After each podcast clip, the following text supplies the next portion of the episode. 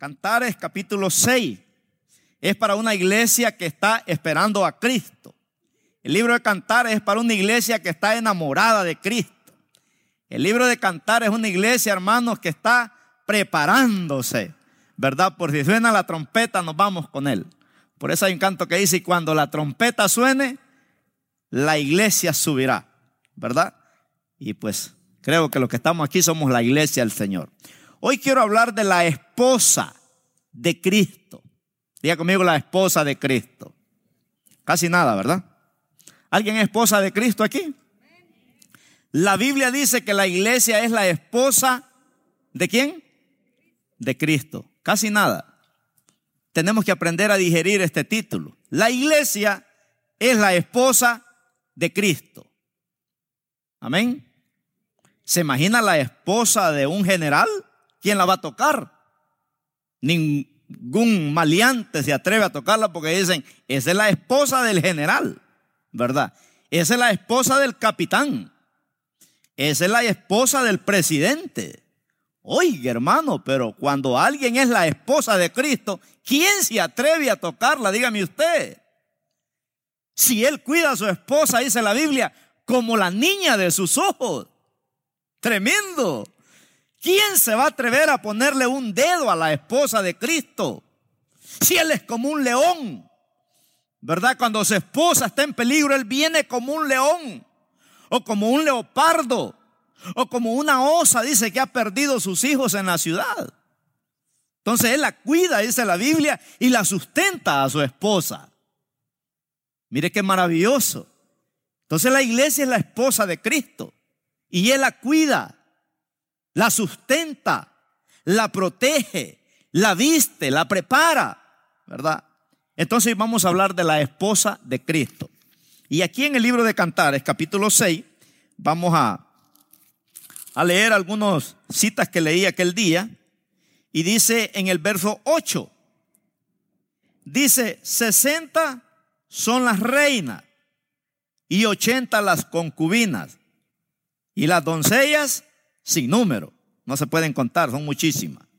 Más una es quién? La paloma mía, la perfecta mía. Es la única de su madre, la escogida, de la que la dio a luz. La vieron las doncellas y la llamaron bienaventurada. Las reinas y las concubinas, dice, la alabaron. Y dice ahí el escritor, ¿quién es esta?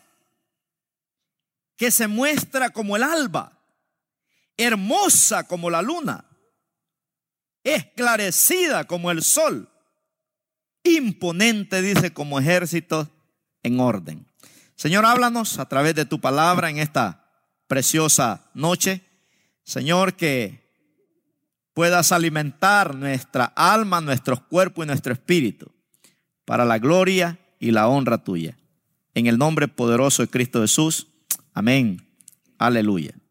Gloria al Señor. Pues el domingo pasado toqué el tema de las cuatro categorías de cristianos que hay. Según la Biblia, en la iglesia hay cuatro categorías de cristianos. Ahí dice reinas, a ver, diga conmigo, reinas. Hay concubinas, hay doncellas. ¿Cuántas son las reinas? Como 60. ¿Cuántas son las concubinas? Como 80. ¿Cuántas son las doncellas? Dice, sin número. Pero una nada más es la perfecta. Amén, hermano. Entonces decíamos el domingo pasado, para los que no vinieron, ¿verdad? Que cuando Cristo venga, las concubinas se van a quedar en el rapto para la gran tribulación. No es que se va a ir al infierno, se va a quedar para la gran tribulación. Siete años después. Le van a cortar la cabeza, pero se va al cielo. Las reinas se van a quedar. No se van a ir al infierno, pero se van a quedar para la gran tribulación. Las doncellas se van a quedar, ¿verdad? No se van a ir al infierno, pero se van a quedar para la gran tribulación. Pero dice que una es la perfecta. Cuando habla de perfecta, está hablando de la iglesia que vive a cuentas con Dios todos los días. Hablábamos de las diez vírgenes, ¿verdad? Que dice que cinco estaban preparadas y cinco se quedaron. No para irse al infierno, se quedaron para la gran tribulación porque se quedaron sin aceite. Asegúrese, hermano, que no se nos acabe el aceite. Asegúrese que tenga gasolina para venir a la iglesia el día domingo.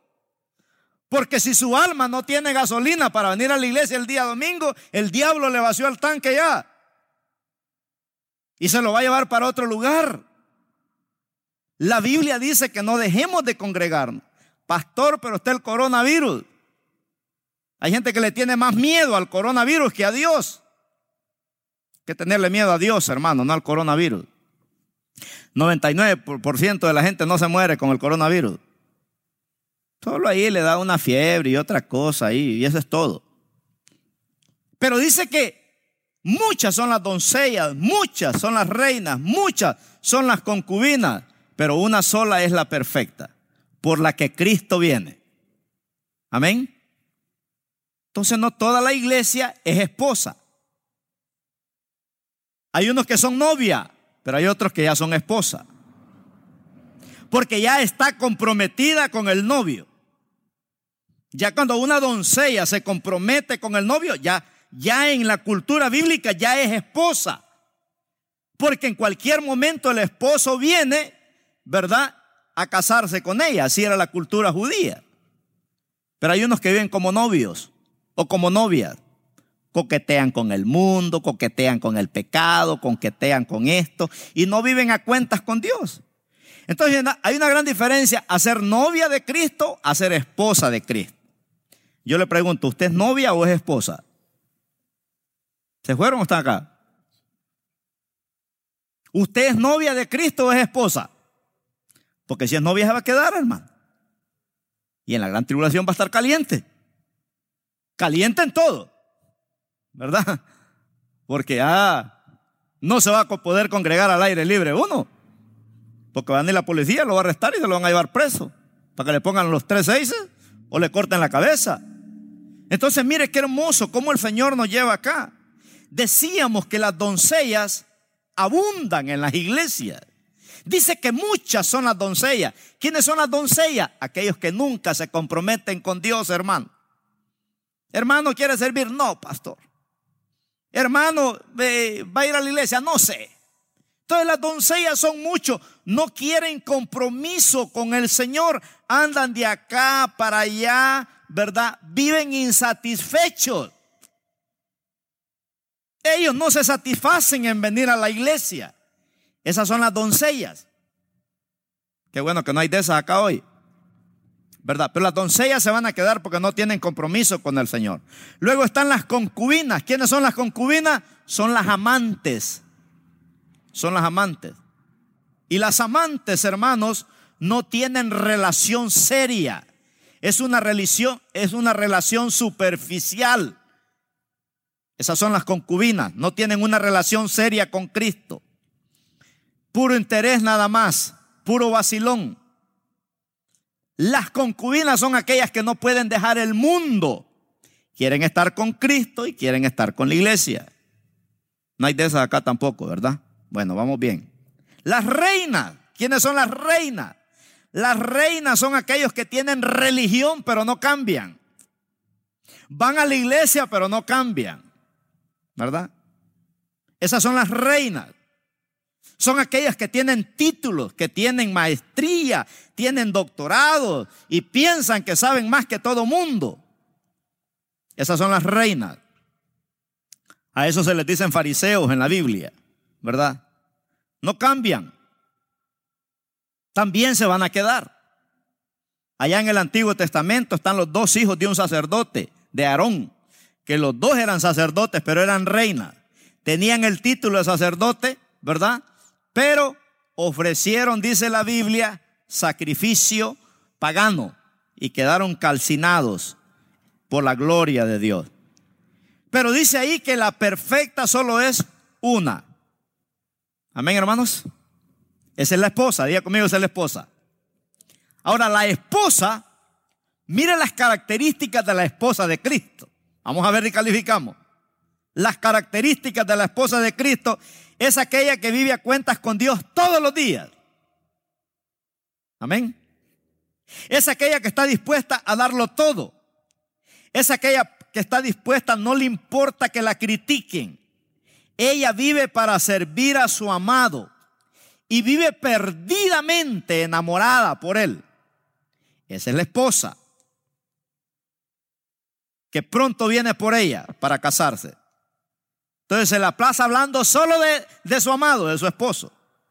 Esa es la esposa, ¿verdad? Entonces, si estás desconectado del cuerpo de Cristo, no eres esposa. Por eso hoy este tema le pusimos la esposa de Cristo. Amén, hermano. Miren, no existen iglesias perfectas. No existen. Pero sí existen iglesias que viven a cuentas con Dios. ¿Verdad? Si usted dice que es perfecto, es perfecta, le puedo creer que es perfecto, perfecta, pero perfectamente mentiroso. ¿Verdad? Porque la iglesia, la esposa de Cristo es aquella que vive a cuentas con el Señor. Diga conmigo, hay que estar a cuentas con Dios todos los días. Todos los días. Esto es la cena del Señor, hermano. Es para ponerse a cuentas con Dios. Para que usted le diga al Señor, Señor, este mes que viene lo voy a vivir mejor que este que acabo de vivir. Le fallaste a Dios este mes, te pones a cuentas con el Señor y le dice, Señor, este mes que viene voy a vivir en victoria. Mire qué tremendo. ¿Verdad? Entonces no existe iglesia perfecta, pero sí existe la iglesia que vive a cuentas con Dios. Mire lo que dice Eclesiastés 9:8. Gloria al Señor. Eclesiastés 9:8. A ver si lo hay en su Biblia. Que la mía parece que no lo tiene. Eclesiastés 9:8. Esta es la iglesia que vive a cuentas con Dios. La esposa, perdón. Dice el verso 8. El 7 dice, anda y come tu pan con gozo y bebe tu vino con alegría, con alegre corazón, porque tus obras ya son agradables a Dios. Y mira el verso 8, en todo tiempo dice, sean blancos tus vestidos y nunca falte el ungüento sobre tu cabeza. En todo tiempo sean blancos tus vestidos. En otras palabras, hermanos, en todo tiempo hay que vivir a cuentas con Dios. Amén. Que nuestros vestidos, dice, sean blancos. Qué maravilloso. Son pocos los que viven, imagínense, los que vienen a ser parte de la esposa. Son pocos los que viven comprometidos con el Señor. La Biblia habla, hermanos, que cuando el Señor venga, Dice, por ejemplo, el libro de Sofonías, otro libro que no sé si lo tendrá su Biblia. ¿Verdad? Pero si lo encuentra, gloria a Dios. Si no, pues anote el versículo y lo busque en su casa. Voy a ver si lo hallo yo porque. Sofonías. Ahí está por medio de Génesis y Apocalipsis, dijo un pastor. Mire lo que dice Sofonías 1.14. Dice, cercano está el día grande de Jehová, cercano y muy próximo. Es amarga la voz del día de Jehová. Gritará ahí el valiente. Día de ira, aquel día. Día de angustia y de aprieto. Día de alboroto y de asolamiento. Día de tiniebla y de oscuridad día de nublado y de entenebrecimiento, dice, de oscuridad. Y hermano, qué triste es para aquel cristiano, ¿verdad? Que dice que Cristo venga y no está preparado. Le va a pasar como aquellas vírgenes, que ellas decían que estaban listas, pero a la medianoche el esposo vino y no estaban preparadas y se quedaron.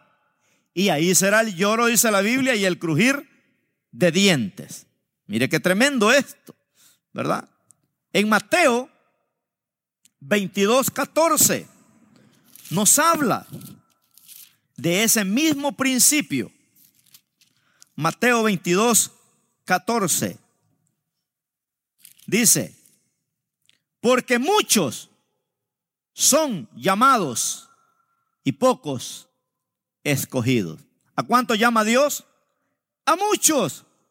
Cuando hizo la cena dijo, vayan por todas las calles, traigan a los cojos, a los mancos, a los pobres, tráiganlos a todos, porque ya la cena está preparada. Y ahí va la iglesia a traerse los mancos, los cojos y todo. Y hermanos, cuando la cena se sirvió, no vinieron. Qué triste, ¿no? Que vivimos en este mundo, hermanos, afanados para lo terrenal. Qué triste. Por eso Jesús dijo, no os afanéis, no hagáis tesoro solo en la tierra. En el cielo hay banco también, hermano, hay que mandar dinero para allá. Hay siete coronas que usted y yo nos podemos ganar en el cielo. Hay siete coronas que usted y yo nos podemos ganar en el cielo. Hay que ganarnos por lo menos una. Porque esa corona es la que te va a llevar a donde está Dios. Por eso dice la Biblia, y los 24 ancianos se postran y ponen sus coronas, dice, delante del trono de Dios. Esas coronas nos van a dar acceso a lugares que no cualquiera va a tener. Y los 24 ancianos representan los 12 patriarcas, la iglesia judía, y los otros 12 apóstoles representan la iglesia gentil, que somos nosotros. Así es que hay que ganarnos la corona. Amén, hermano. Por lo menos la de la salvación, ¿verdad? Por lo menos la corona de la salvación. Entonces, vamos a ver aquí, pocos responden, dice, al llamado de Dios. Son pocos los que vienen a ser parte de la esposa que está comprometida. Ahora vaya conmigo a Apocalipsis. Vamos a ver algunas características de la esposa. En Apocalipsis 19, versículo, eh, vamos a ver, Apocalipsis 19. Vamos a ver algunas características que esa esposa tiene, hermano. Gloria al Señor. Bueno, dicen del 1, después de esto, dice Juan, oí una gran voz de gran multitud Quiere decir que no se podían contar. Gran multitud en el cielo que decían, aleluya, salvación y honra y gloria y poder son del Señor Dios nuestro, porque sus juicios son verdaderos y justos, pues ha juzgado a la gran ramera que se ha corrompido, que ha corrompido a la tierra con sus fornicaciones y ha vengado la sangre de sus siervos de la mano de ella. La, gran ramera es la iglesia corrupta.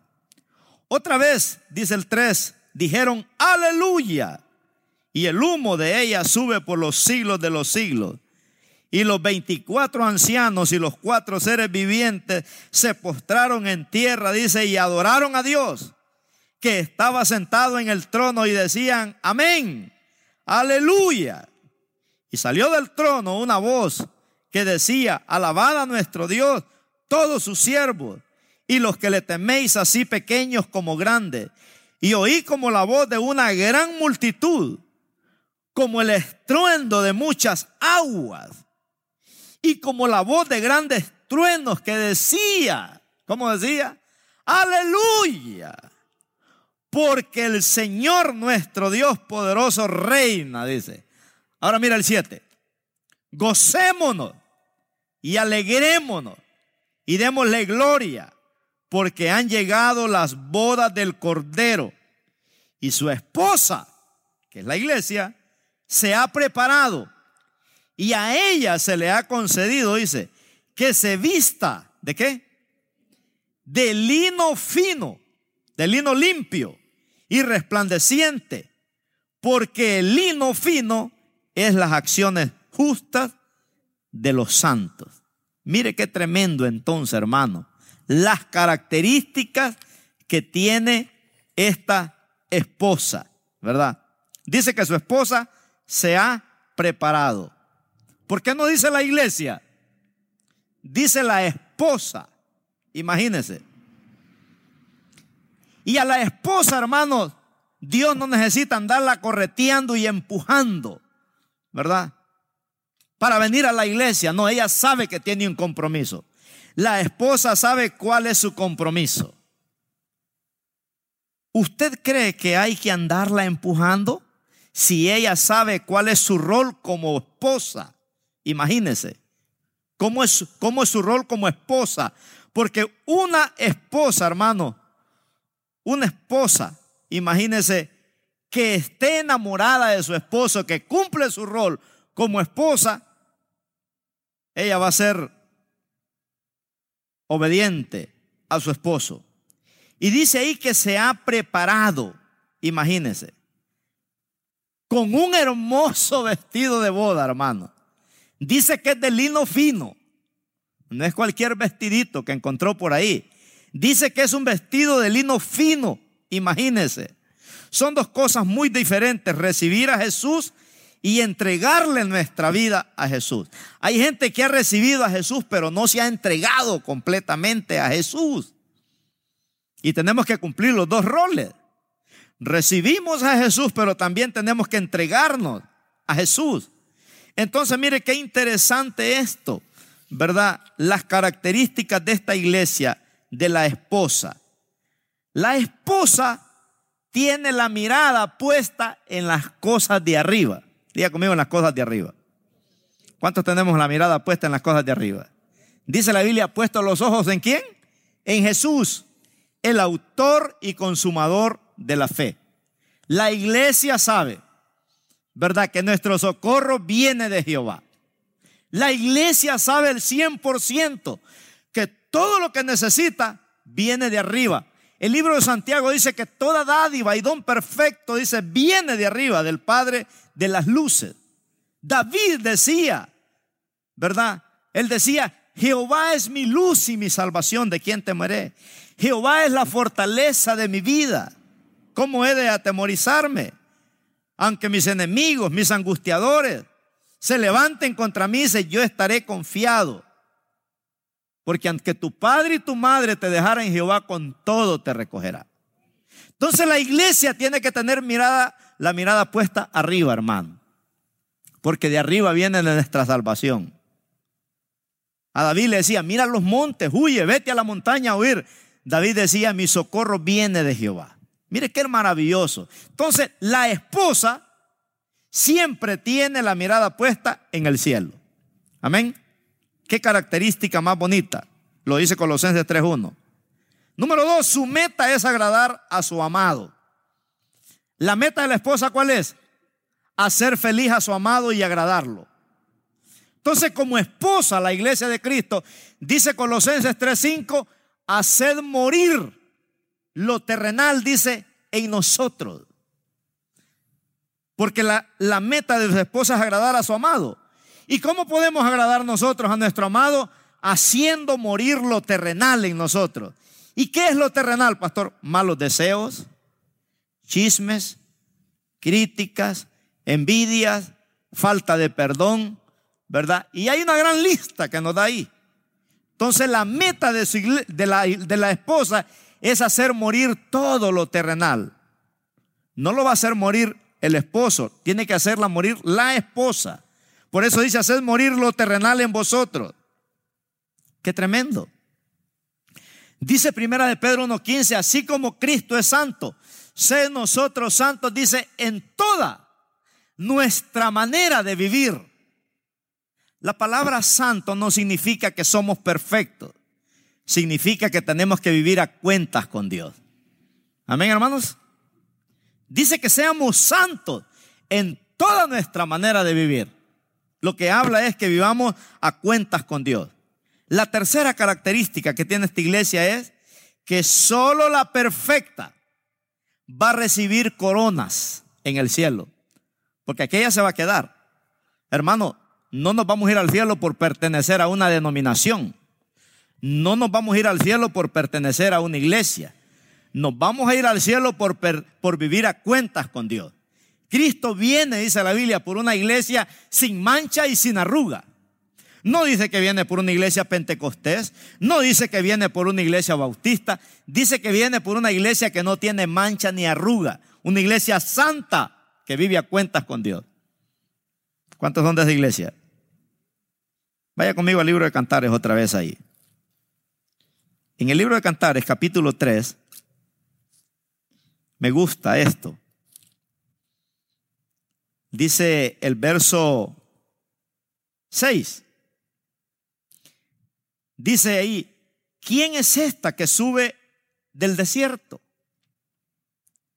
Como columna de humo, sahumada de mirra y de incienso y de todo polvo aromático, dice.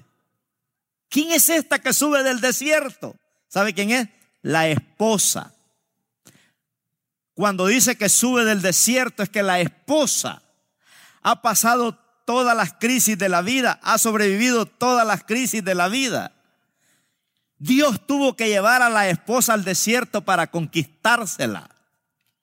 Porque en los desiertos es donde nos enamoramos de Dios. En los desiertos es donde dependemos de Dios. En los desiertos, hermanos, es donde Dios nos unge.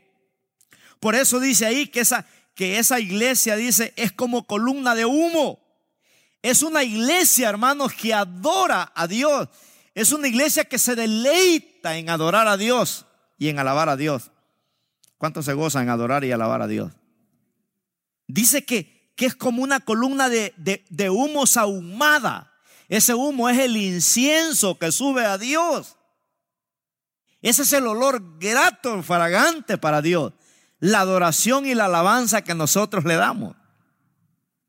Cuando usted se queja, no hay adoración. Cuando usted da gracias a Dios en todo, hermano, entonces usted está dándole un, un olor grato, fragante para Dios. ¿Verdad? Cuando usted en medio de las crisis, usted da gracias a Dios. Cuando usted en medio de las crisis, en vez de tener una cara de empleado mal pagado, usted tiene una cara sonriente. Y ese incienso es como un incienso que sube a Dios. Y al diablo le da el coronavirus porque dice, ¿cómo este puede estar alegre?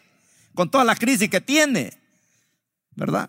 Entonces dice ahí el, el, poeta aquí dice, ¿quién es esta que sube del desierto como columna de humo ahumada de mirra y de incienso y de todo polvo aromático? Dice, mire qué hermoso hermano.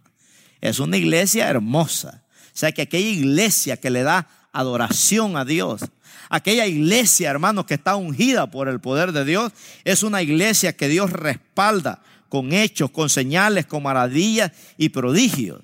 Imagínense qué maravilloso. Entonces Dios nos va a llevar al desierto, ¿verdad? Para prepararnos, para ungirnos, para que nosotros podamos darle gloria y honra a Jehová nuestro Dios.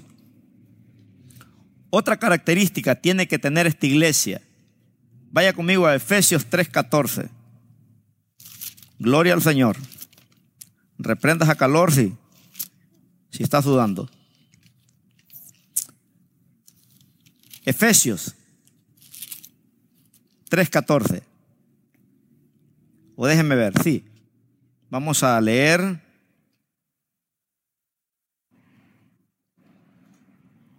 El verso 17, Efesios 3:17 dice, para que habite Cristo por la fe en vuestros corazones, a fin de que arraigados y cimentados en amor, seáis plenamente capaces de comprender con todos los santos cuál sea la anchura, la longitud, la profundidad y la altura, y de conocer el amor de Cristo que excede a todo conocimiento, para que seáis llenos de toda la plenitud.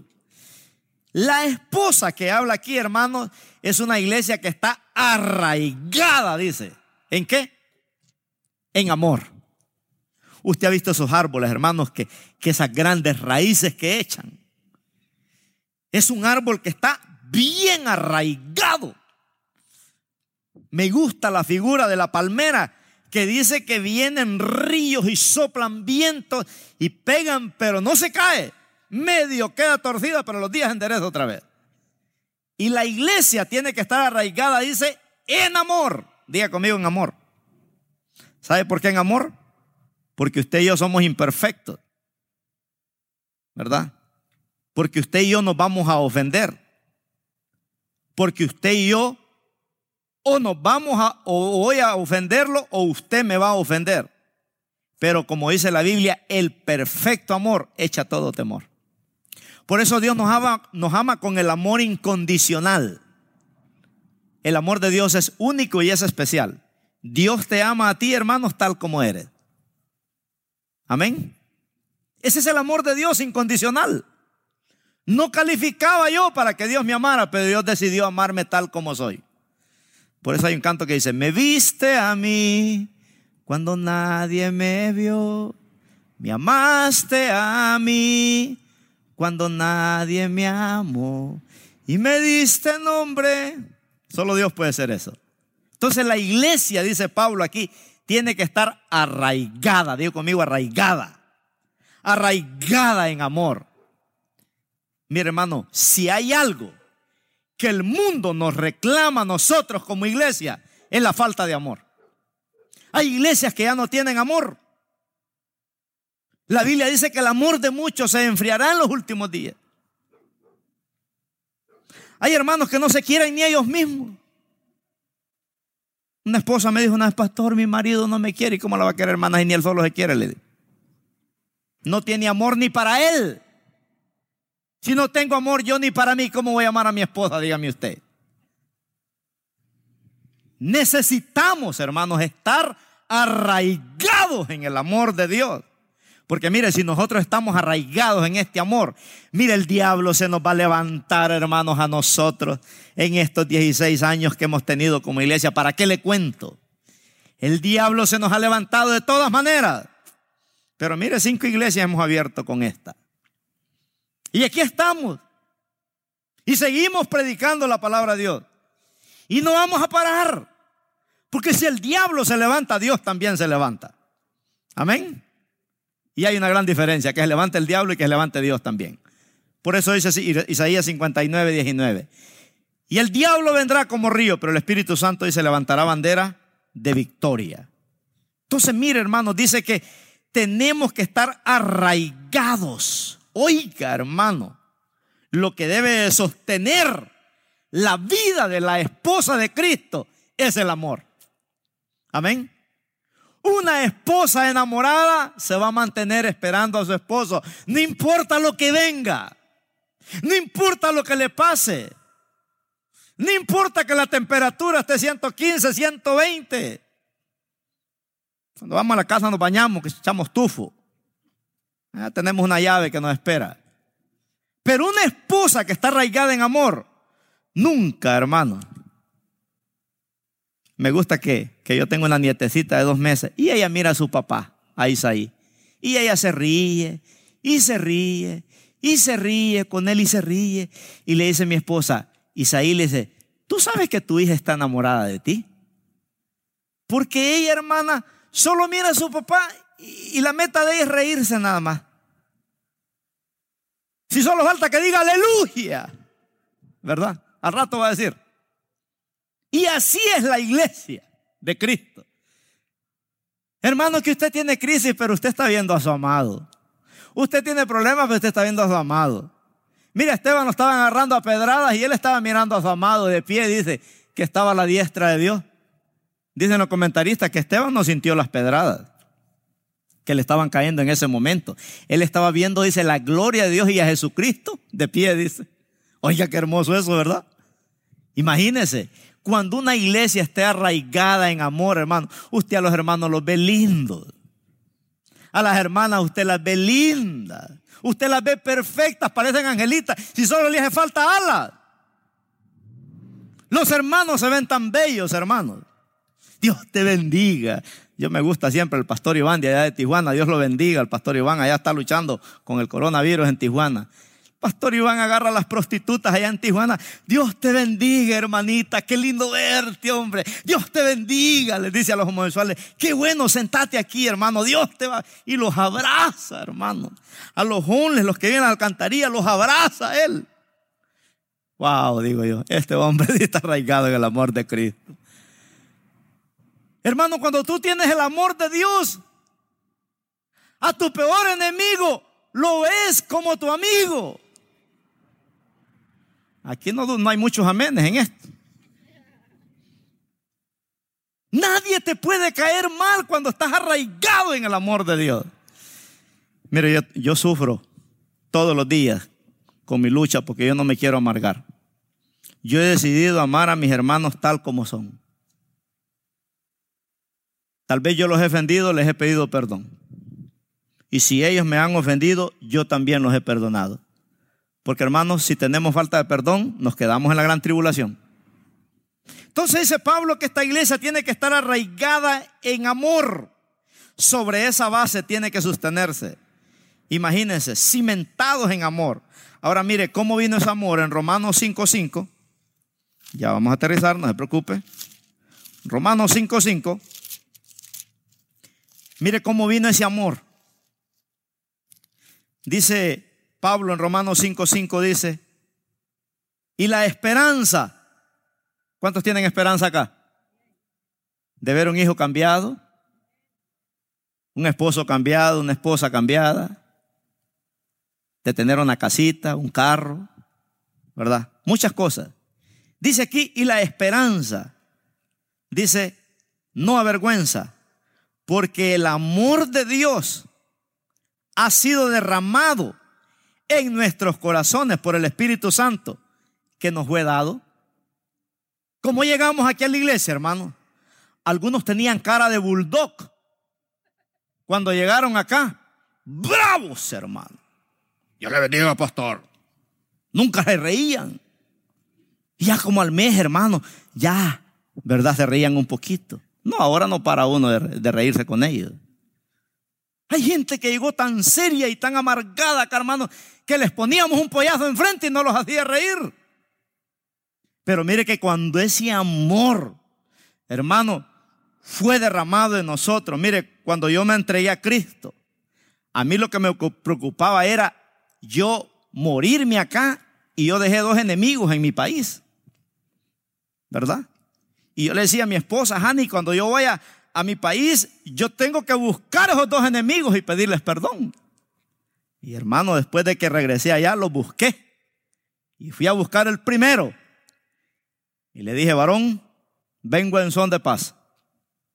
Usted y yo somos enemigos, pero ahora quiero que seamos amigos. Le llevaste un regalito. Resulta que el hermano era el pastor de la iglesia. Ya se había convertido también. Hasta me invitó a predicar. Dos enemigos ahí, Jacob con Esaú se encontraron. Y fui a buscar al otro y también era cristiano, hermano. Qué lindo cuando ese amor de Dios se derrama en nosotros. Hermano, usted puede estar durmiendo en el suelo, en la tierra y estar feliz. Usted puede tener todas las crisis que tenga y usted puede sonreír. Qué bonito. ¿Cuántos se gozan por eso? Regálele un aplauso al Señor, hermano. Qué lindo. Necesitamos, diga conmigo, necesitamos arraigarnos en ese amor. ¿Cuántos se gozan con venir a la iglesia? Mire, usted va de aquí para su casa, hermano, y usted va feliz. Usted mañana se va a levantar contento, ¿verdad? Fue un día lunes, alguien me tocó y usted va a andar cantando, ¿verdad? Yo me gozo el lunes, yo me gozo el martes, yo me gozo el miércoles, yo me gozo el jueves, yo me gozo el viernes, sábado también. Y al llegar domingo sigo con el gozo y te diré por qué. Porque estoy arraigado en el amor de Cristo. Pero la gente sin Cristo, hermanos, en mi país dicen que el día lunes ni las gallinas ponen. Ahí anda buscando los huevos uno y no hay. A ver si era verdad eso, ¿verdad? Pero qué lindo es cuando uno tiene ese amor. No hay aire acondicionado, pero estamos contentos. Qué hermoso es el amor de Dios, hermano. Tenemos que arraigarnos en ese amor. Ese amor llena todo vacío. Diga conmigo, llena todo vacío. Mire, hermano, si usted tiene el amor de Dios, usted puede ser soltero y feliz. Si usted tiene el amor de Dios, usted puede ser casado y feliz. Ahí es donde yo digo, no hay estado civil malo, sino gente que vive en mal estado. La gente que no tiene el amor de Dios, ni, ni soltero ni casado es feliz. Pero el que tiene el amor de Dios, hermano, olvídese. Llena todo vacío. Ese amor se lleva toda carencia. Está por encima de toda riqueza terrenal. Mire, usted puede hacer que no tenga nada. Pero usted tiene ese amor de Dios, hermano. Usted come frijoles todos los días. Come pollito, come carne. Y usted disfruta la vida. Es algo maravilloso que solo los que lo viven lo pueden experimentar cimentados, dice, en ese amor, arraigados en ese amor que nos lleva, dice, a todo conocimiento.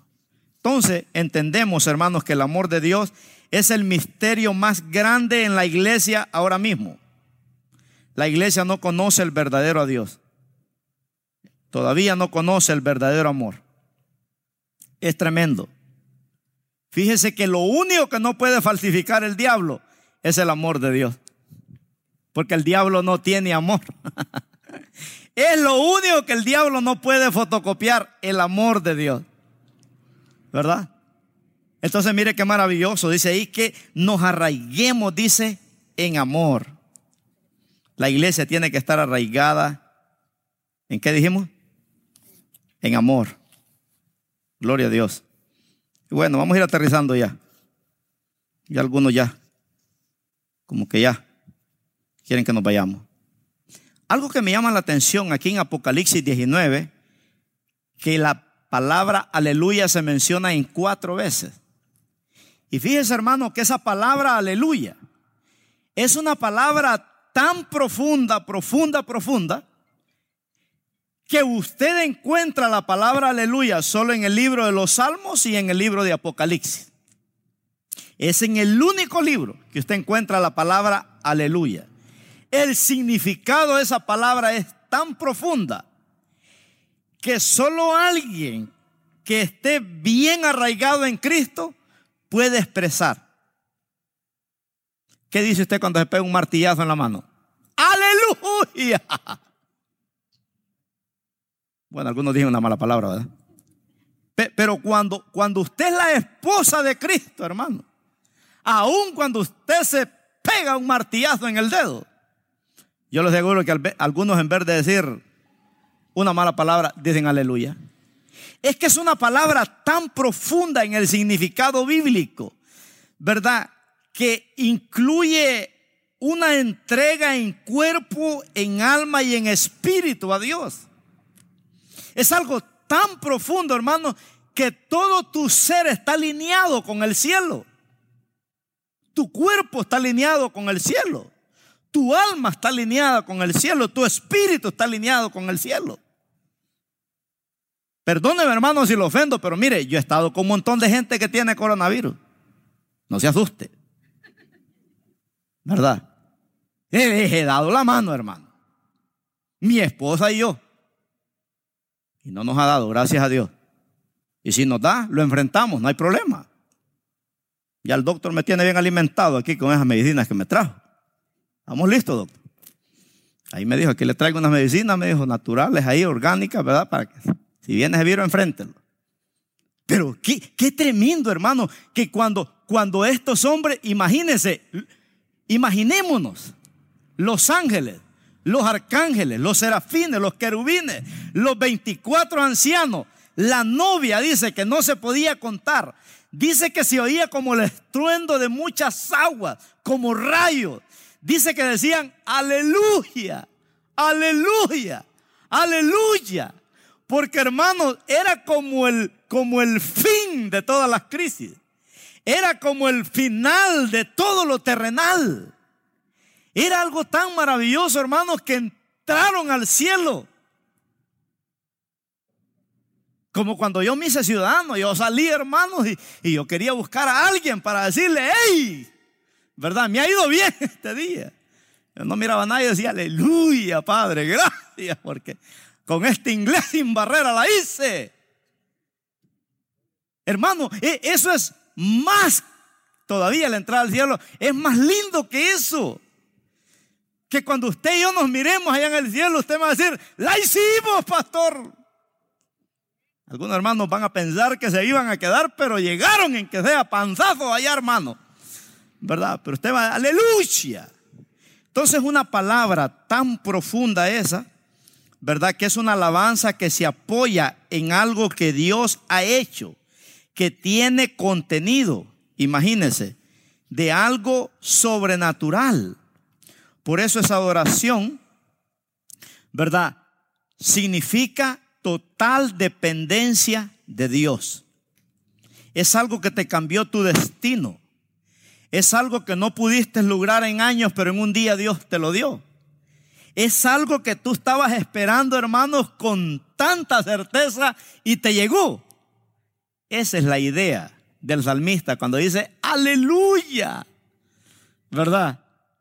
Si usted se levanta cada día y dice, aleluya, y el milagro no llegó, usted se acuesta en la noche y dice, aleluya, porque mañana puede llegar. Por eso es que dice la Biblia que el justo por su fe vivirá. Mire, yo cuando viene gente, hermanos, a hablarme de malas noticias a mí, ¿sabe qué le digo? ¿Cómo los paro yo? Le digo, mire, mire hermano, o mire hermana, o mire varón, conmigo no bote saliva de puro gusto, porque yo malas noticias no recibo. Pastor, tuve un sueño con usted. ¿Era bueno o era malo? Era malo, no me lo cuente.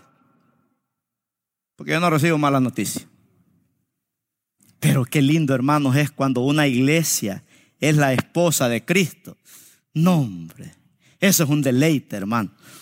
Mire, no hay cuadro más lindo de ver a los niños cuando vienen para la iglesia. Ahorita no tenemos la escuela dominical. Pero mi esposa me cuenta a mí cómo los niños, es que mami, dame esto porque la teacher me dejó tarea y ahí andan los niños pidiéndole a papá y a mamá que les ayude a la tarea porque la teacher les dijo que si llevan la tarea les va a llevar una pizza el día domingo. Y el que no lleve la tarea no come pizza. Entonces el niño pasa toda la semana pensando en ese pedazo de pizza. Que si fuera yo no se lo recibo el día domingo, pues está lleno de grasa. Pero el niño está emocionado, ¿verdad? Y se llega el viernes y ellos saben que salieron de la escuela, pero en la noche ellos vienen para la church. ¿Será que con esa actitud venimos nosotros el día viernes? Y usted mire el reloj. Y son las seis y media. Y usted tiene cero fuerza para ir a la iglesia. Y usted dice, ¿voy o no voy? Y el diablo dice, duérmete mi niño, cabeza de ayote. Y si no te duermes, y ahí le canta el arrurú, el arrurú el diablo. Porque, porque usted no es esposa de Cristo. La que es esposa de Cristo, hermano, llega a la casa, hermanos, ahí un trapo mojado nada más, se pone algo, ahí viene con una tortilla en la mano, pero viene a alabar a Dios. Y de aquí para allá va bendecida. Y los ángeles viéndola, los arcángeles, los serafines, los querubines. Y usted viene aquí a la iglesia, Padre, tú sabes la crisis que traigo.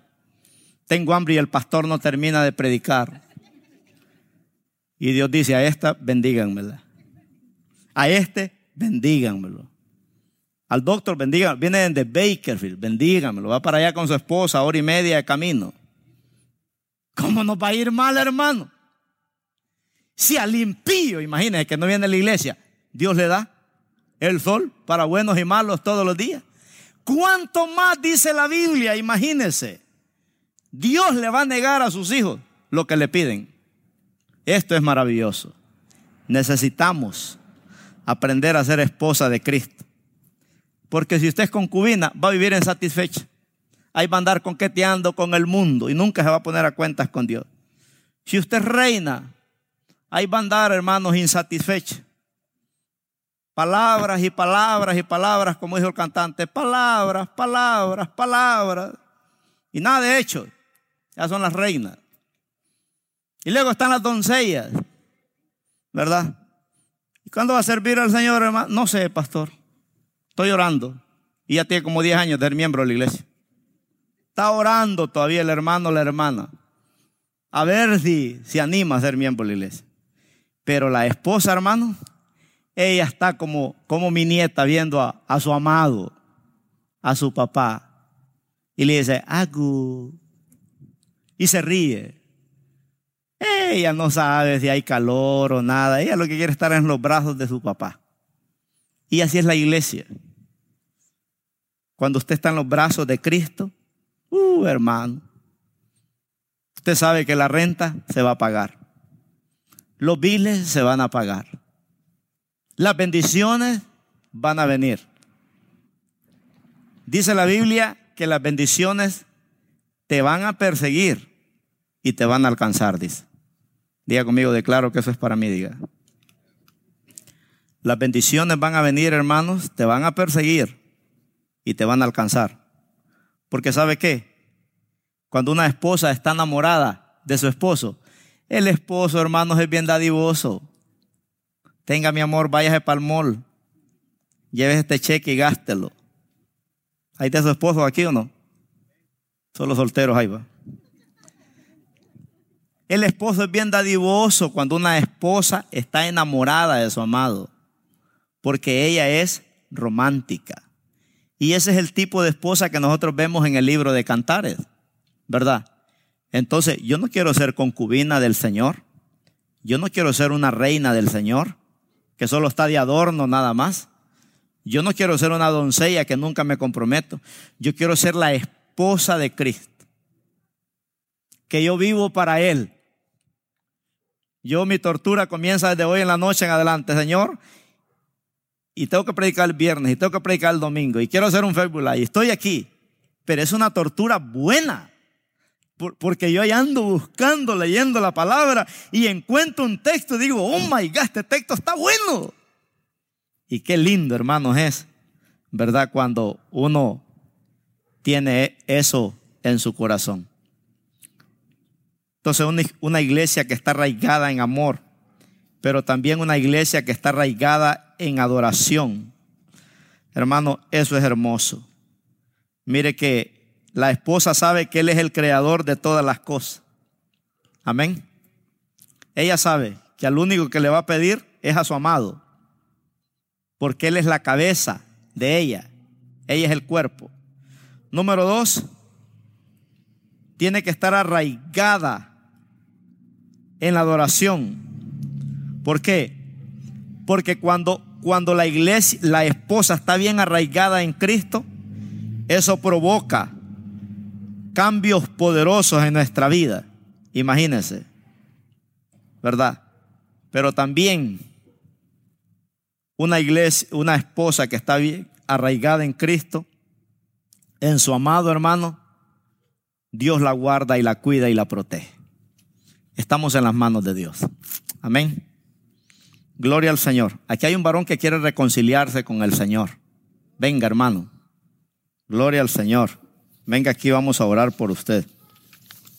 ¿Es un varón? ¿Esaú? Tráelo, Esaú. Gloria al Señor.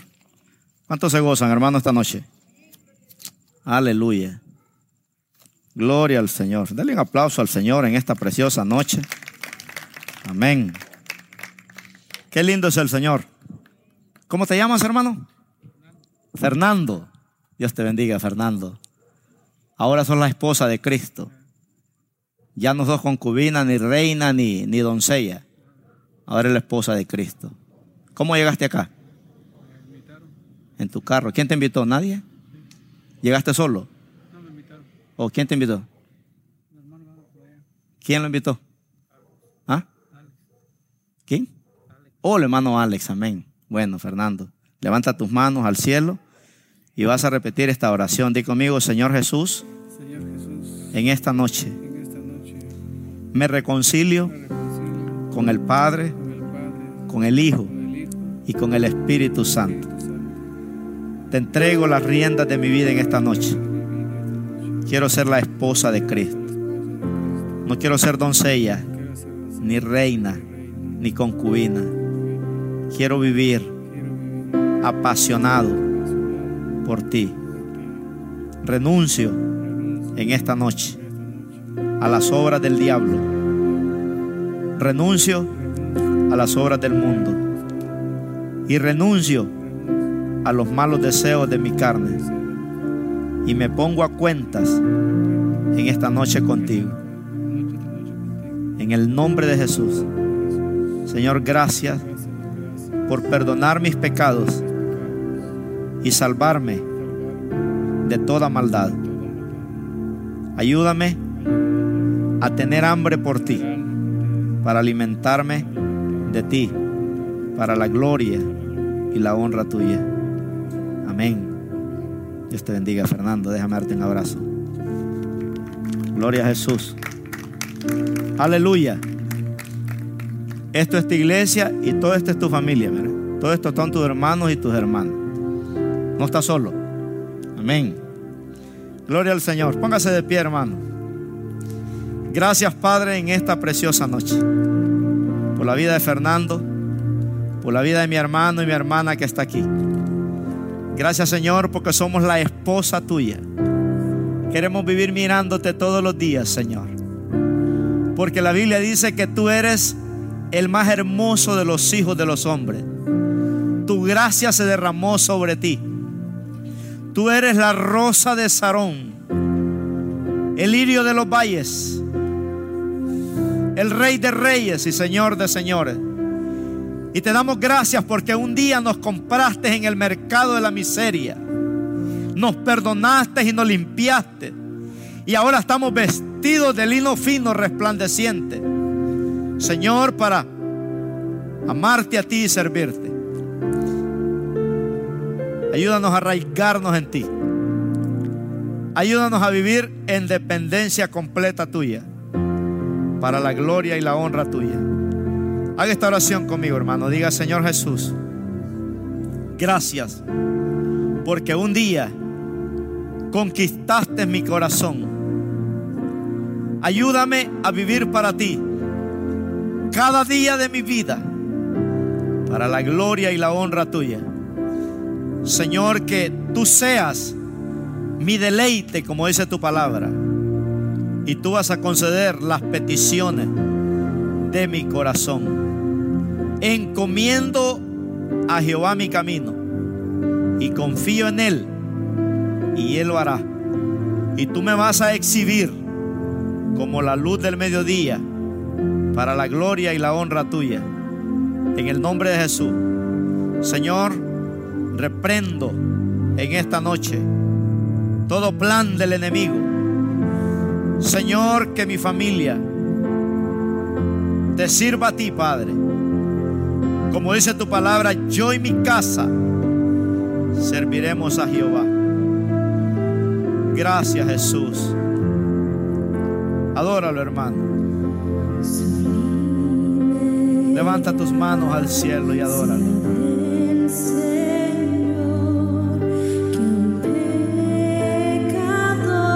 Aleluya, aleluya. Poderoso Dios, gracias. Gracias. Oh Señor, tú eres el amado de la iglesia. Tú eres, oh Señor, tú eres nuestro deleite. Poderoso Jesús. Gracias Espíritu Santo por amarnos, por bendecirnos. Gracias Señor por tu palabra. Te damos a ti la gloria, a ti la honra. En el nombre de Jesús. Aleluya.